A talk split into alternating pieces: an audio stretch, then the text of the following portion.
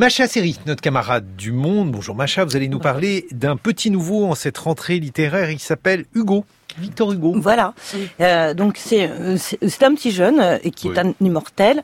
Euh, et euh, je, je vous en parle pourquoi? Parce que paraît euh, un, un, ouvrage qui s'intitule Victor Hugo au Sénat, euh, fait par Jean-Pierre Sueur, le même Jean-Pierre Sueur qui fut le co-rapporteur de la commission d'enquête sur l'affaire Benalla. Alors de rapport. Jean-Pierre Sueur est un ancien élève de, de l'école normale et il rappelle dans ce livre les engagements politiques de l'écrivain lorsqu'il fut au Sénat en 1976 où il, siégea jusqu'à sa mort en 1885. Victor Hugo est un cas très intéressant en termes de mutation idéologique. Voilà un homme très ambitieux qui mène de front une carrière littéraire et politique. Il postule cinq fois à l'Académie française. Il est l'ami très intime du roi Louis-Philippe. il lui doit d'ailleurs sa nomination à la très conservatrice Chambre des Pairs en 1845.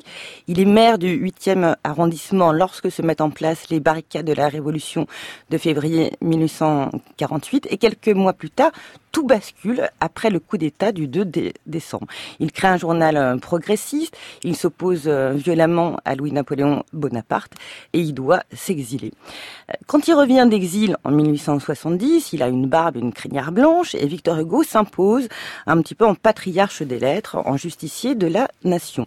Il prend fait et cause pour les communards massacrés et ce qui aiguisera d'ailleurs à son encontre la férocité des, des journaux conservateurs. Au Sénat, il prononce trois discours en faveur de l'amnistie de ces anciens insurgés au ventre creux qui ont été déportés en Calédonie. Il met en parallèle les crimes perpétrés par Louis-Napoléon Bonaparte, euh, crimes, dit-il, d'un homme contre une nation passé à l'état de crime légal et de forfait inviolable.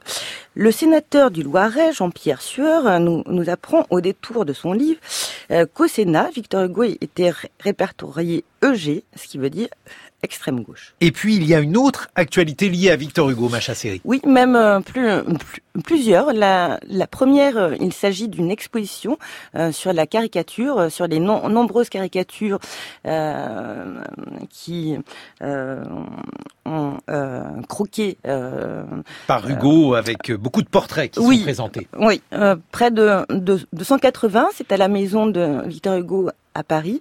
Elle se tient, cette exposition, jusqu'au 6 janvier 2019. Et je voudrais signaler euh, une actualité à venir, qui n'est pas encore datée, mais ça sera d'ici quelques semaines. Une mini-série euh, euh, qui s'intitule Victor Hugo, ennemi d'État, et un documentaire qui seront diffusés par les antennes de France Télévisions. Forte actualité, Hugo. Merci, Macha Série.